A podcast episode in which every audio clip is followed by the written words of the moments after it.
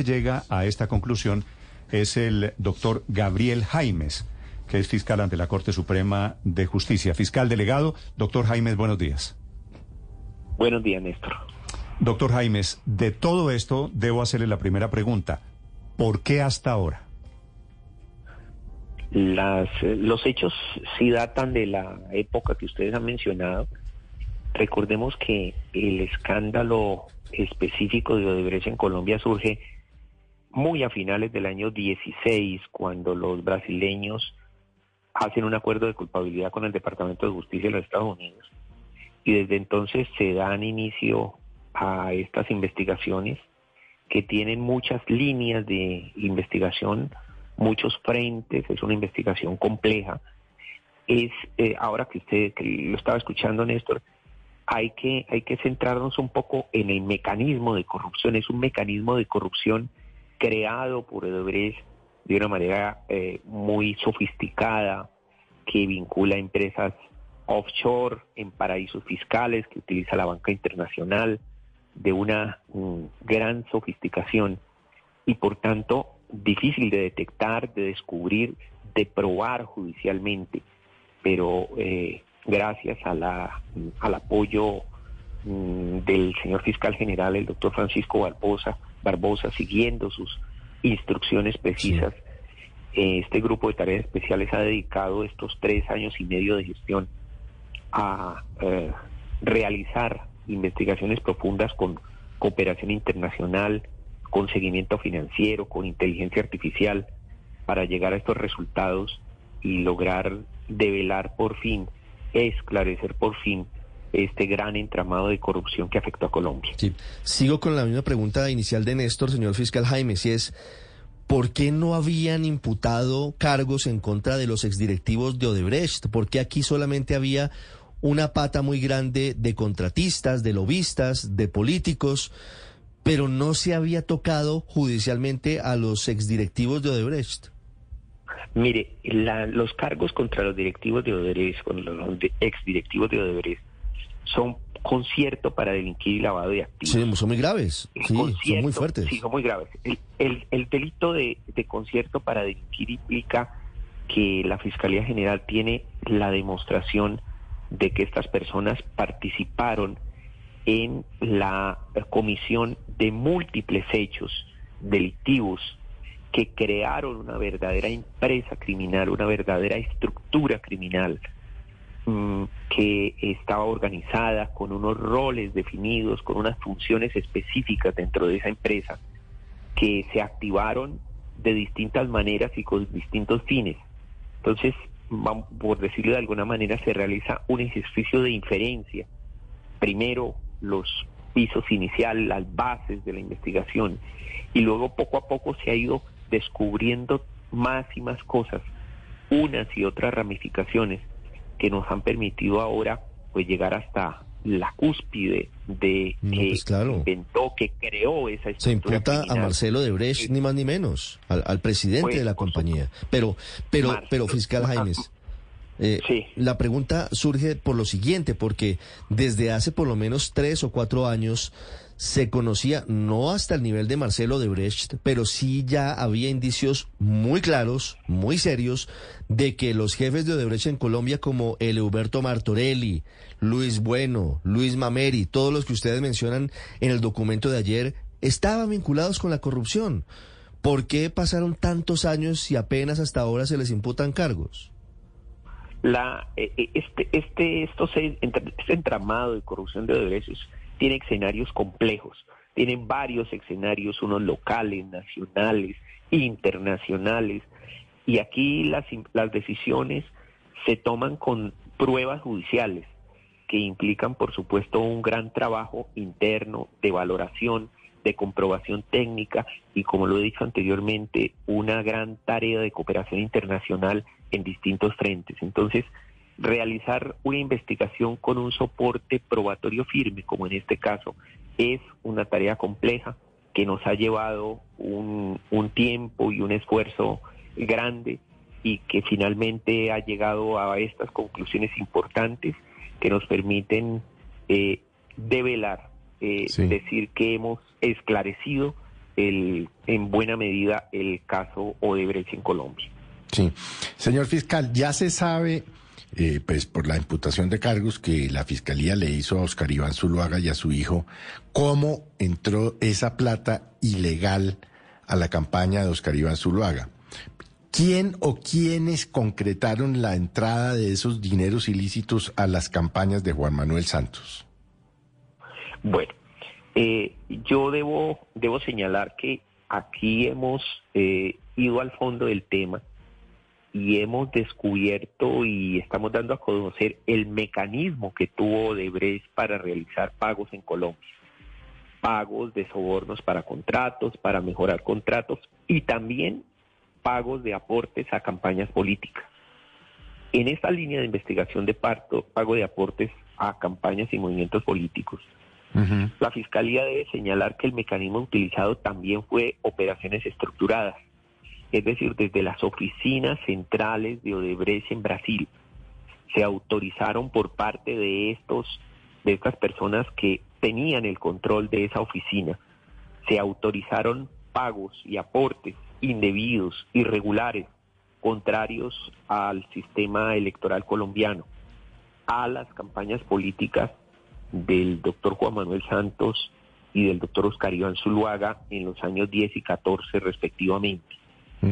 Esos aportes también se hicieron por empresas offshore, es decir, por empresas en paraísos fiscales, utilizando la banca internacional para finalmente llegar por conducto de algunas empresas y mediante contratos simulados a unas empresas en Panamá y la monetización en Colombia para ser utilizados efectivamente en algunas aristas de esas campañas políticas que, mm, como lo dice eh, nuestro comunicado oficial, pues para realizar eh, unos aportes decididos y definidos a las campañas políticas mencionadas. Entonces, es como el descubrir todo ese entramado eh, de corrupción que se hizo específicamente en campaña. Sí, pero eh, perdón, le, insisto, doctor Jaimes, porque quién está, de, quién concretó esas, sí, los mecanismos, usted los explicó ayer claramente al lado del señor fiscal general, el doctor Barbosa, pero quién o quiénes concretaron la entrada de esos dineros porque alguien tuvo que ir a la campaña y decir, mire, aquí hay 1.600 millones de pesos. El, en, en, el caso específico de la campaña del doctor Santos o de las campañas del doctor Santos, la Fiscalía, eh, la justicia colombiana ya ha tomado decisiones de condena contra el gerente de esa campaña, el doctor Roberto Prieto. Él fue judicializado y condenado por estos hechos. Es decir, allí en lo que a él concierne ya hay una judicialización. Sí. Ahora bien, en cuanto a la posible responsabilidad penal individual del doctor Santos, mm. Pues por su calidad de presidente y aforado, pues eso es competencia exclusiva de la Comisión de Investigaciones y Acusaciones de la Cámara y a esa entidad, a esa dependencia, es a quien corresponde esa función. Sí. ¿Hay alguna compulsa de copias nueva, alguna acción de la Fiscalía nueva en torno a este caso de Brecht en ese sentido, en el sentido de ir a la comisión de acusación y pedirle que determine si hay méritos para investigar al expresidente Santos? ¿Hay alguna acción de ustedes en ese sentido? Nosotros tenemos los elementos probatorios que eh, dan eh, o que determinan la conclusión que yo les he señalado y por supuesto esos elementos probatorios están prestos a ser utilizados por las autoridades respectivas. En ese sentido, pues si la Comisión de Investigaciones y Acusaciones de la Cámara mm, determina que estos, estos, eh, estos hechos, estas pruebas que son ahora de conocimiento público, eh, resultan relevantes para reabrir mm. la investigación eh, sobre la conducta del señor expresidente Santos, pues, eh, y son sobrevinientes a esa investigación que yo no conozco, pues podrán, eh, en su criterio y bajo la órbita de sus funciones, tomar esa decisión y solicitar estos elementos probatorios. Y la Fiscalía, por supuesto, estará presta a enviar los mismos y a ponerlos a su disposición para que adopten las decisiones respectivas. Doctor Jaimes, para entender quiénes entraron esos dineros, hay que entender primero cómo fue que entraron esos dineros. Y sobre ese punto ha mencionado usted un ángulo clave y es la monetización de esa plata en Colombia. ¿Eso cómo fue? ¿Cuándo fue? ¿Qué redes financieras, qué bancos colombianos participaron en ello? Sí, es una red muy compleja. Mire, eh, hemos detectado 80 mil millones de pesos en sobornos en Colombia de Odebrecht es decir, poco más o menos los 23 millones de dólares que señala el Departamento de Justicia en el, último comunicado sobre este caso, eh, hace un par de semanas. Entonces, es una red completa, es una red impresionante ah, de, corrupción y de sobornos que eh, en un comienzo utilizó operaciones estructuradas por intermedio de eh, empresas y banca internacional, pero que luego se centró en una serie de subcontratos, subcontratos ficticios, es decir, que no se ejecutaron y se pagaron, y que por tanto eh, tienen eh, una eh, resonancia o una expectativa penal importante. ¿Cómo se hizo la investigación?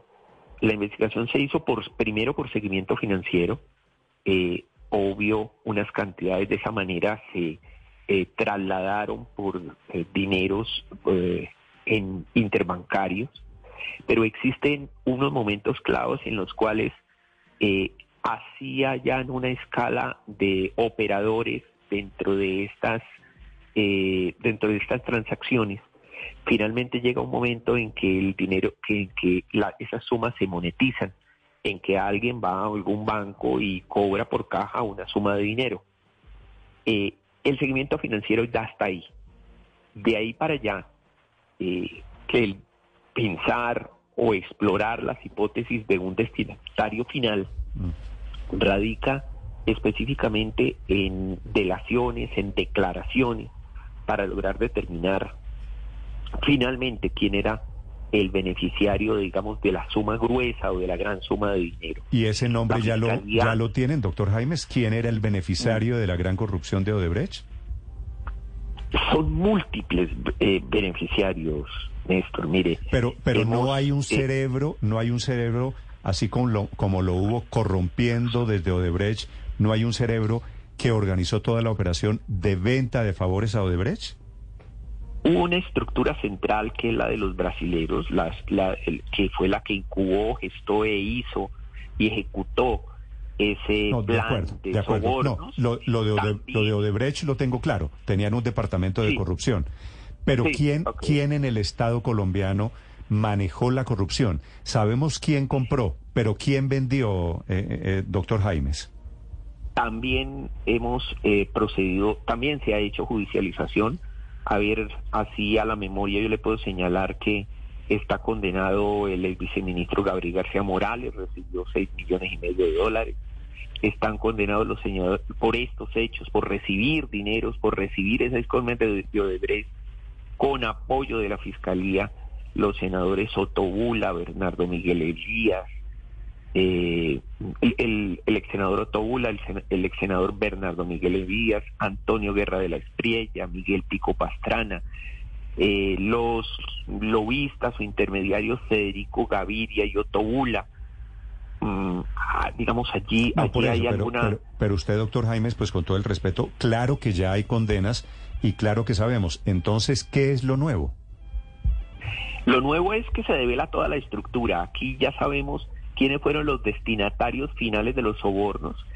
También se ha judicializado y condenado y se sigue condenando eh, aquí en este mismo boletín ahí la judicialización de los empresarios que pusieron sus sus eh, sus medios como vehículos financieros para los sobornos. Sí, lo nuevo y ahora también lo nuevo es el origen precisamente de los recursos, determinar que el mecanismo eh, puesto en marcha para los sobornos en Colombia se incubó y sujetó desde Odebrecht, Brasil, es decir, la estructura criminal de Odebrecht, Brasil, reconocido en el acuerdo de culpabilidad de los Estados Unidos en el año 16, se aplicó, se trasladó a Colombia y desde ahí se puso en marcha todo este aparato eh, de corrupción que por supuesto involucró a muchos colombianos y de hecho también ha sido judicializado. Fiscal Jaimes, cuando usted dice los destinatarios de los sobornos de Odebrecht, ¿se refiere a los funcionarios de la ANI o a quiénes? Ah, sí, también hay funcionarios de la ANI, están, ese es uno de los, estamos determinando específicamente eh, los, mm. los montos y las personas finalmente que a los cuales en, de la ANI les llegó eh, esos dineros y sí hay funcionarios de la ANI también involucrados como receptores de dinero. Sí, esos, esos, estoy viendo aquí el informe de la Fiscalía, son 33 personas, ¿cierto? Sí, sí, entre Ellos, en ese tema de contrata. Entre ellos aparece eh, quien era el propio director de la ANI, que era en ese momento un empresario muy respetado, Luis Fernando Andrade, que venía del sector privado. El doctor Andrade recibió plata de sobornos, concretamente, doctor Jaimes. No hay evidencias sobre esa recepción del doctor Andrade de dineros, pero sí hay un compromiso de, en múltiples hechos de irregularidades, eh, de delitos cometidos por el doctor Andrade. De hecho, al doctor Andrade se le ha hecho, creo que, si no estoy mal, unas cuatro imputaciones por distintas facetas de contratación en el caso de Brecht. Sí, que son temas contractuales. Pero por eso quiero aclarar, como esto es un escándalo de sobornos y de corrupción, ¿Quiénes de estos destinatarios de la corrupción de Odebrecht, quiénes recibieron billete? ¿Eso no se sabe todavía? Eh, se está eh, preparando, se está consolidando el tema de destinatarios finales dentro de la ANI. Esa es un, una línea de investigación como de, de, un, de una segunda fase en funcionarios de la ANI que sí, se, que sí recibieron dineros para ejecutar esas contrataciones irregulares. Pero en el caso del doctor Andrade, el delito, veo en el documento de la Fiscalía, es interés indebido en la celebración de contratos. En este caso específico, en este caso. Eh, eh, sí, es, sí es el delito de interés indebido en la celebración de contratos, porque estimamos que eh, intereses distintos a los intereses del país prevalecieron en las modificaciones de los otros CIES del contrato Ruta del Sol, que finalmente terminaron, es, es un dato importante, esos otros CIES de la Ruta del Sol generaron unos 120 mil millones de pesos en perjuicios para el Estado colombiano, de tal manera que esas modificaciones siempre iban en beneficio del consorcio, siempre en perjuicio del Estado colombiano y por lo tanto tienen una singular relevancia. Y es por tanto, una imputación de gran calado, una, imputación importante que compromete a mm. no solo el presidente de la ANI, sino a múltiples funcionarios que intervinieron en su estudio y aprobación indebida. Sí, en gracia de discusión, doctor eh, Jaimes, ¿pudo haber sido eh, un cúmulo de errores de buena fe los cometidos por el doctor Andrade? No, la actitud, la conducta de todos los imputados estima la Fiscalía fue una conducta dolosa, porque conocían eh, la, eh, las, los parámetros constitucionales y legales de la contratación y a pesar de ese conocimiento actuaron en contravía, concediendo esos beneficios indebidos al consorcio dentro de este contrato de Ruta del Sol. Así que no fue, eh, no fue una ligereza sino fue con todo el conocimiento y moviendo su voluntad hacia, ese, hacia esos propósitos ilícitos de beneficiar al consorcio Odebrecht. Sí, doctor Jaimes, estamos hablando de mucho dinero. Las cuentas que hacen ustedes en la Fiscalía que le debe Odebrecht en el caso colombiano producto de toda esa cadena de sobornos, de corrupción. ¿Qué posibilidades tienen ustedes eh, o han contabilizado ustedes de que se devuelva esa plata, de que se reintegre ese dinero? Mire, en efecto, es, un dato importante. Consolidando las vías de eh, perjuicios o de eh, perjuicios directos en contratación, de eh, sobornos, de aportes a campaña.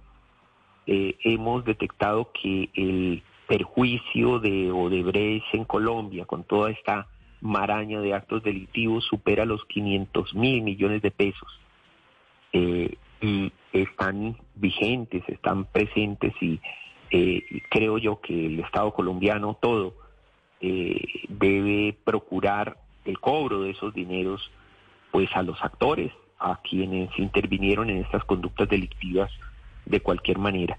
Eh, yo eh, hemos hecho un esfuerzo no estimativo como en otros países, sino hemos hecho un avalúo de los perjuicios causados por Odebrecht en Colombia y llegan a esta suma.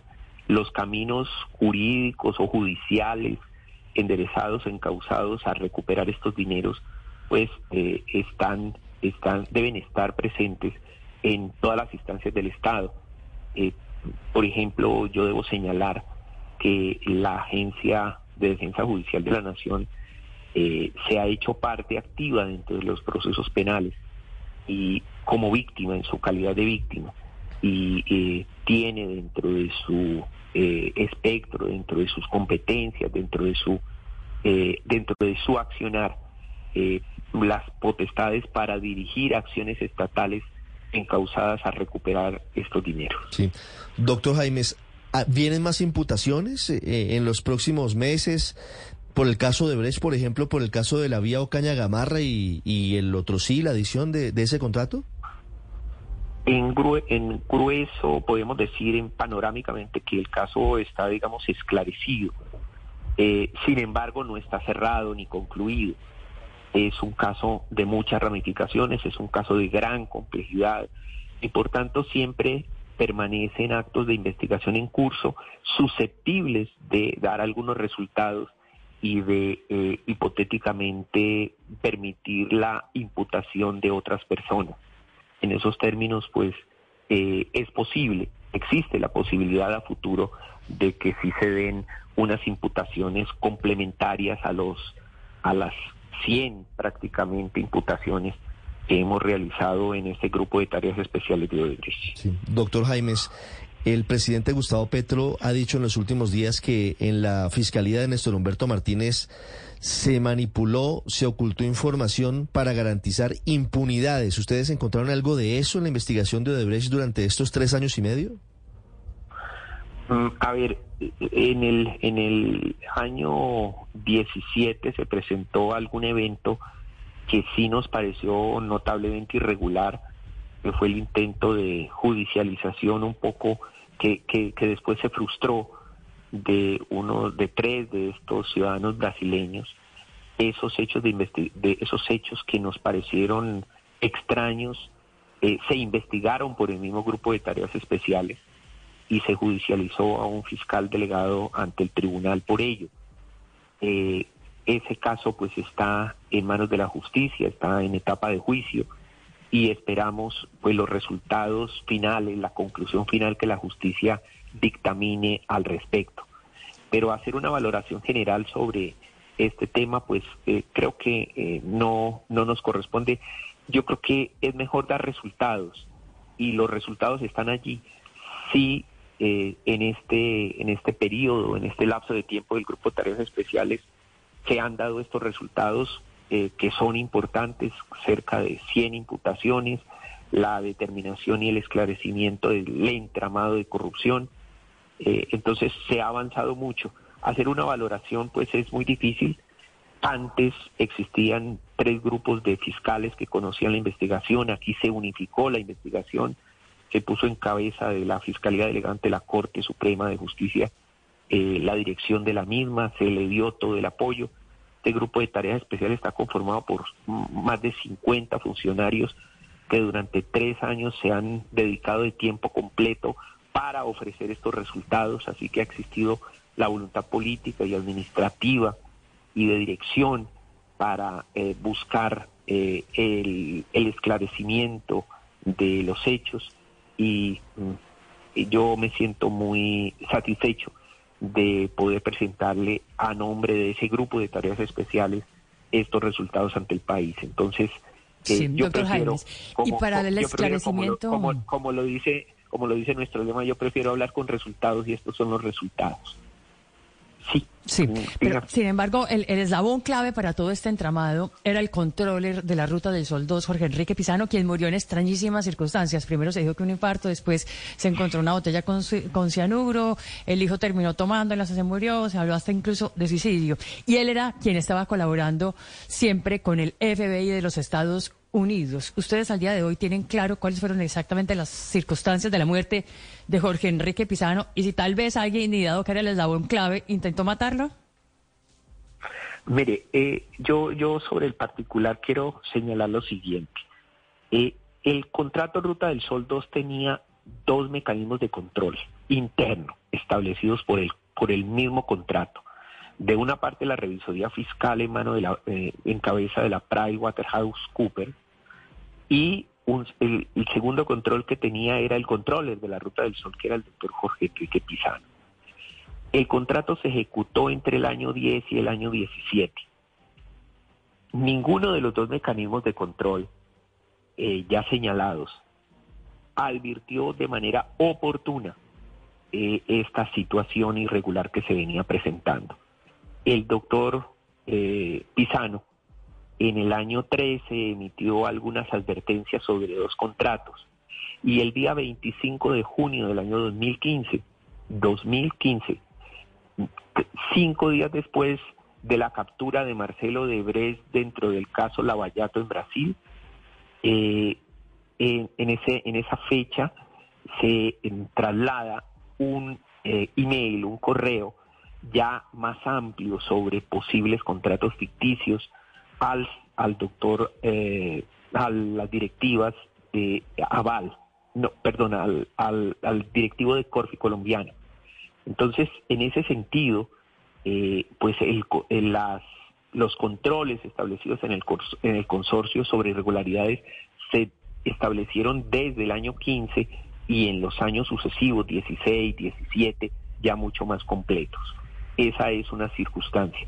Ahora respecto, que quiero eh, dejar clara, ahora respecto al, a la muerte del doctor Pisano y de su hijo, pues la Fiscalía, tengo entendido, no corresponde al grupo de tareas especiales ni a la unidad que yo dirijo, a la unidad de fiscales delegados ante la Corte, pero quiero, pero sí por conocimiento institucional, pues tengo información de que en ambos casos se determinó que no hubo unas manos criminales en ninguno de los dos fallecimientos, tanto del doctor Pisano como de su hijo. Esa es la conclusión de la investigación e incluso advertí que en estos días estaba a punto de llevarse una audiencia de preclusión de una de esas investigaciones porque la Fiscalía encontró elementos para determinar que esa muerte no fue por vía de homicidio. Eso no, eso no, doctor Jaimes, pero los brasileños sí.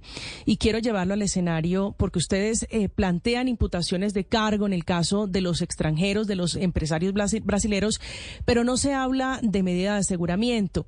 Eso está dentro de las posibilidades de la Fiscalía, dentro de la estrategia de la Fiscalía. ¿Hay posibilidades de que sean, por ejemplo, extraditados a Colombia? La Fiscalía hace, va a hacer solicitudes de imputación a los ciudadanos brasileños, a los extranjeros que están aquí comprometidos, y en esa medida utilizará todos los mecanismos a nuestro alcance, nacionales e internacionales, para propiciar la vinculación de estas personas al proceso. De ser necesario, la Fiscalía también activará los mecanismos que estén a nuestro alcance, todos, para hacerlos, incluso los que usted menciona, para hacerlos comparecer y para hacerlos que respondan ante la justicia colombiana por los hechos que comprometen sus conductas. Las 8 de la mañana, 9 minutos, es el fiscal Gabriel Jaimes, el jefe de la unidad delegada ante la Corte Suprema de Justicia y el jefe de la unidad que investiga el caso Odebrecht desde hace tres años y medio. Doctor Jaimes, muchas gracias. Muchas gracias a ustedes. Muy amable. Ya regresamos en Mañanas Blue. Estás escuchando Blue Radio.